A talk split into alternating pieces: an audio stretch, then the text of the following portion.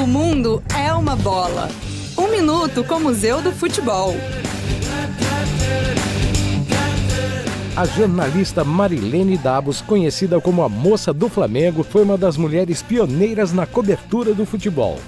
Ela começou a carreira de repórter por acaso, participando de um programa de perguntas e respostas na extinta TV Tupi do Rio de Janeiro. Marilene surpreendeu a todos com seus conhecimentos sobre o Flamengo e acabou contratada pelo jornal Última Hora no fim da década de 60. Depois, ela ainda trabalhou no Jornal dos Esportes. Em 2009, a sala de imprensa do Centro de Treinamento Ninho do Urubu do Flamengo foi batizado em homenagem a Marilene Dabos, que morreu no ano passado, aos 80 anos. Para mais informações, acesse museudofutebol.org.br. Apoio CBN.